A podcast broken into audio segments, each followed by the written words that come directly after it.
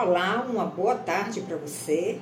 Estamos aqui de passagem, Vera Reflexões, para nós refletirmos um pouco sobre essa festa que nós estamos vivendo esta semana, que é a festa da Páscoa. Nós sabemos que a Páscoa ela é uma festa cristã, talvez a mais tradicional das festas. Mas ela não se originou no povo cristão, ela se originou no povo judeu. E essa festa para o povo judeu significa a libertação que eles tiveram da escravidão do Egito através do profeta Moisés, um profeta que foi levantado por Deus com grande poder. E a ordem dada a Moisés é que ele enfrentasse o Faraó e libertasse o seu povo do Egito, atravessasse o Mar Vermelho em direção à terra prometida. Aquela terra que ele prometeu a Abraão e a sua descendência. Uma terra que emana leite e mel. Uma terra que, no nível espiritual, podemos entender que é o lugar onde nós nos encontramos com o Senhor. O nosso coração é comparado a uma terra. Então, todas as vezes que nós saímos da escravidão deste mundo, dos valores deste mundo que nos escravizam, nós estamos limpando, purificando essa terra que é o nosso coração. E aí nós vamos ter uma comunhão plena com Deus, uma comunhão cada vez maior com o nosso Criador. E essa era e foi o propósito de Deus com relação ao seu povo que passou uns 200 anos escravos lá no Egito, sofrendo bastante debaixo das mãos do faraó mas Deus tinha um plano maravilhoso, era libertar aquele povo, seu povo, para levá-los à terra prometida. Então veja o significado da Páscoa, o significado dessa festa. É um significado que quando nós penetramos no coração de Deus, na intenção de Deus, nós vemos como nosso Deus é grandioso, é maravilhoso, é um Pai é extraordinário, é um conselheiro, é um amigo, é um pai que quer acolher o seu povo nos seus braços, libertando ele, eles, ele, o povo, da escravidão e levando para uma liberdade em Cristo Jesus. Mas não vamos confundir liberdade com libertinagem. Libertinagem, anarquia, isso não é de Deus. Ele quer nos tirar do Egito, desse Egito espiritual que nos envolve aqui na terra, com valores deteriorados, com condutas que não agradam a Deus, com propostas indecentes aos olhos de Deus. Ele quer nos libertar ainda que nós estejamos aqui morando ainda, vivendo aqui nessa terra. Ele quer nos libertar com seu braço forte, com a sua mão forte, dessa escravidão do Egito espiritual, para nos levar a essa terra pura, essa terra que mana leite e mel, onde a sua palavra é abundante, onde as suas revelações são constantes ele quer nos levar para o seu reino, o reino do Filho do seu amor. Então a Páscoa não é algo recente, não é algo novo. A, a, a, Páscoa é uma festa milenar, ela vem de milênios atrás, quatro mil anos atrás, três mil anos atrás. Então ela é muito anterior ao cristianismo.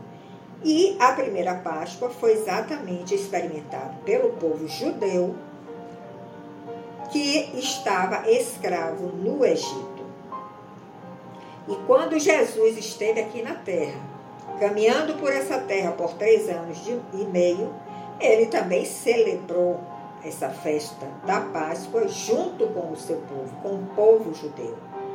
Quando Jesus tinha apenas 12 anos, ele foi levado pela primeira vez pelos seus pais, Maria e José, para comemorar a Páscoa. E nós encontramos essa narrativa nos evangelhos. Então, a palavra Páscoa, ela vem do hebraico, ela tem origem hebraica. E no hebraico significa pensar, que significa passagem. Podemos traduzir como passagem. Por que passagem? Porque diante da resistência do faraó em libertar o seu povo, todas as vezes que Moisés ia lá em nome do Senhor, o faraó resistia, o faraó não queria libertar o seu povo, porque era escravo deles, construíam suas cidades a preço gratuito, vivendo em péssimas condições de trabalho e de moradia. Então o faraó não tinha interesse em libertar aquela mão de obra para ele, que era tão importante para a sua nação. O Egito, na época, era a nação mais poderosa. Mas Deus, na sua paciência, esperando que o faraó realmente quebrasse as suas resistências, ele começou a enviar pragas. Ele enviou a primeira, a segunda, a quinta, a sexta, a décima. Porém, até a nona praga derramada sobre o Egito, o faraó ainda estava resistindo àquela vontade de Deus. Então, a décima praga lançada sobre o Egito foi determinante para que o faraó libertasse o povo de Deus ele mandou um anjo da morte passar sobre o Egito e orientou o seu povo que eles matassem um cordeiro e eles colocassem na porta das suas casas um sinal de sangue, porque o anjo da morte iria passar naquela noite, todos os primogênitos iriam morrer, tanto seres humanos como animais. Quem não tivesse com essa marca na porta da sua casa, essa marca de sangue, também seria atingido por esse anjo da morte. Então, os judeus tementes a Deus foram obedientes, naquela época ainda não eram judeus, eram hebreus. E todas as famílias que foram obedientes a este sinal, a esta recomendação, foram protegidas, mas todo o Egito, todas as famílias egípcias, inclusive a família do faraó, todos tiveram seus primogênitos mortos. E o faraó, diante disso, ficou muito assustado. E disse: Liberta esse povo que eles estão trazendo maldição para o Egito. Então, o povo de Deus foi libertado, Moisés junto com seu irmão Arão, foi conduzindo aquele povo, em torno de 3 milhões de pessoas, em direção ao deserto. Viveram um milagre extraordinário quando estavam diante do Mar Vermelho e o exército de Faraó atrás, porque o Faraó se arrependeu de ter libertado o povo, mandou o exército atrás. Mas Moisés clamou a Deus e Deus ordenou faça o que eu te mandei. Diga ao povo de Israel que marche, porque eu vou fazer um milagre agora. E o mar se abriu e um caminho a pés a seco, né? um caminho a seco, se formou, o mar se conteve, se formou um caminho a seco e o povo de Deus passou a pés enxutos entrou pelo deserto em direção à terra prometida. E o exército do faraó que estava atrás, na hora que ia atravessar o mar vermelho, o mar se fechou. E muitos se afogaram, muitos morreram nesse evento. Então, essa história é uma história que vem de milênios atrás e conta exatamente a libertação do povo de Deus da escravidão para a liberdade. Mas para conseguir essa liberdade, para conseguir chegar à terra prometida, eles tinham que passar pelo deserto. Isso também estava anunciando o tempo que Jesus viria em forma de homem, o Deus que se fez homem, viria a esta terra.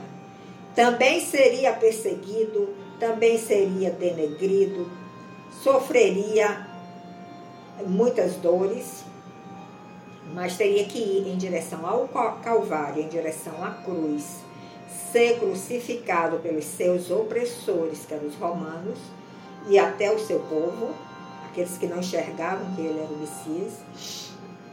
Foi morto na cruz, levou todos os nossos pecados, cravou nessa cruz, desceu ao inferno, onde era o nosso lugar, porque nós nascemos com a natureza de pecado então, nosso lugar não seria o reino de Deus, seria o inferno. Mas, na sua fidelidade, o Pai o ressuscitou após o terceiro dia. Então, no domingo, nós comemoramos a ressurreição de Cristo. E assim como esse caminho foi aberto no Mar Vermelho, diante de um exército opressor que estava atrás daquele povo, o mesmo aconteceu quando Jesus se entregou na cruz, se fez maldição por nós. Um caminho também foi aberto para que nós, o seu povo, hoje judeus e gentios, começássemos a trilhar este caminho, crendo em Jesus como nosso Salvador, como nosso Redentor, enxergando esse sacrifício vivo e real da cruz que ele passou, e enxergando também a ressurreição que ele experimentou depois da sua obediência. Então a Páscoa é isso. Jesus é o nosso Cordeiro Pascual.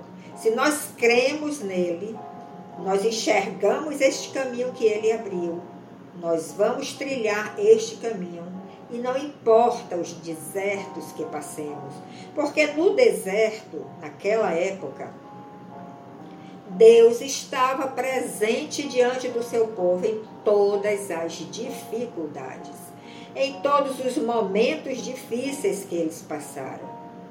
E não faltou nada para eles. Eles tiveram água, eles tiveram comida, a Bíblia diz que as sandálias de Moisés não se gastaram por 40 anos.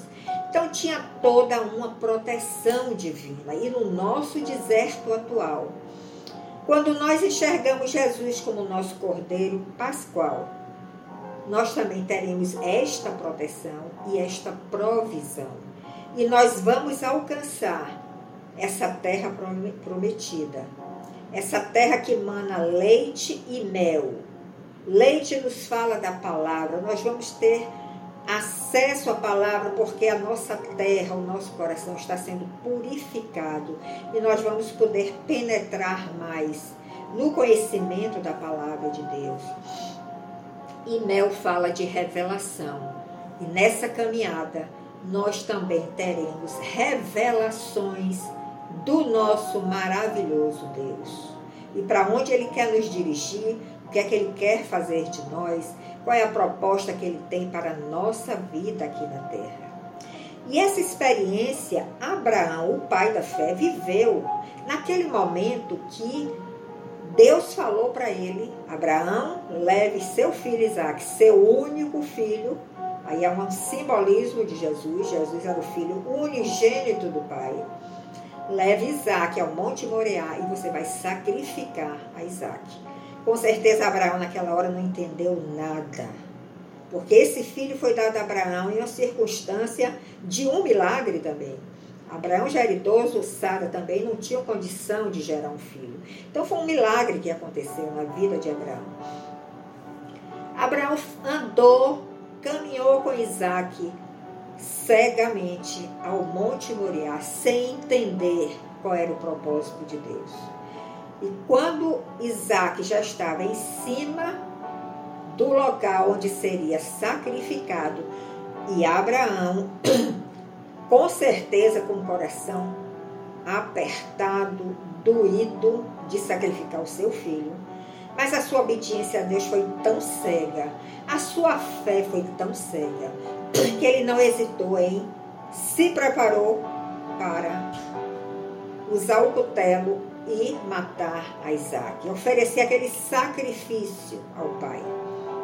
Mas nessa hora, Deus, na sua infinita misericórdia e bondade, enviou um anjo a Abraão, dizendo que ele não sacrificasse a Isaac, porque tinha um cordeiro ali para ser colocado no lugar de Isaac. Então Abraão liberou Isaac e aquele cordeiro, aquele animal que estava ali, foi sacrificado. Mas a Bíblia diz que Abraão viu o dia do Senhor. Veja que experiência tremenda Abraão passou. Que, que experiência incrível Abraão viveu. A dor de um pai sacrificar um filho. Mas quando ele olhou para trás e viu aquele cordeiro, aquele animal que ia substituir o seu filho, a Bíblia diz que ele viu o dia do Senhor. Então Abraão teve uma visão ali do dia que Jesus também seria sacrificado a nosso favor. No dia que ele seria crucificado na cruz, levando todos os nossos pecados, tem, iria descer ao inferno para que nós não tivéssemos essa experiência. Abraão viu o dia do Senhor. Então ele, como pai, ele pôde sentir também a dor do Pai celestial em entregar seu único filho para se fazer sacrifício por nós. Nós precisamos ter também esta visão do dia do Senhor e ter não só uma consciência mental através de uma história contada, mas sentir esta dor de um pai entregando seu filho para morrer, entregando seu filho para ser sacrificado. Se nós sentirmos esta dor, nós vamos enxergar essa festa da Páscoa de uma outra forma, com outros olhos. Então, eu quero te abençoar nesta hora, para que nessa Páscoa você tenha uma compreensão não só mental, mas você tenha esta visão que Abraão teve, a visão do dia do Senhor, a visão do dia que Jesus se entregou na cruz por nós. A visão da dor que o Pai sentiu entregando seu único filho e a visão da ressurreição que Jesus experimentou pela fidelidade do Pai. Essa ressurreição também está proposta para todos nós. Se nós também levarmos a nossa cruz, passarmos pelos nossos desertos, tendo a certeza de que Deus está presente neles, nele, nos protegendo, nos dando forças, nos estimulando a prosseguir. Nós também vamos experimentar a ressurreição. Vamos começar a experimentar níveis de ressurreição na nossa vida, que vai nos levar a um entendimento maior do reino de Deus e do propósito do Pai para cada um de nós. Então, festeje essa Páscoa com esta visão. Busque de Deus que você tenha também a visão do dia do Senhor e do sacrifício real que ele fez por todos nós. Que Deus te abençoe, que você tenha uma Páscoa em família, que você ore em família, que você esteja em comunhão com o Pai, juntamente com todos aqueles que estão ao seu redor. Até outro momento onde nós nos encontraremos e não deixe de compartilhar esta mensagem ao seu ciclo de amizade. Até breve!